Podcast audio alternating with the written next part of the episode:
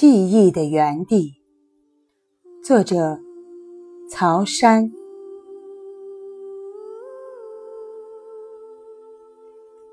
在《呼兰河传》中，小红回到她的记忆的原地。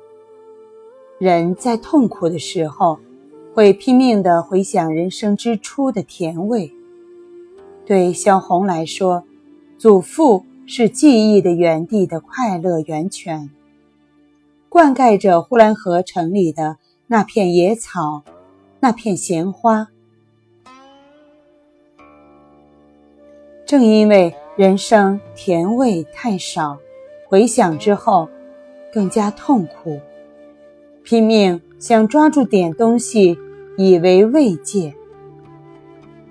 一九四一年底，生命尽头的萧红想要回家去。回到记忆的原地，呼吸那里的空气，看看那里的人。然而，终究没能回去。常伴他的，是乡愁。乡愁里的她，是个只有四五岁的女孩。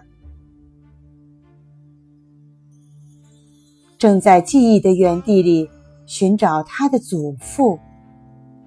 爱，就像天上的星星，你望着星星，星星也在望着你。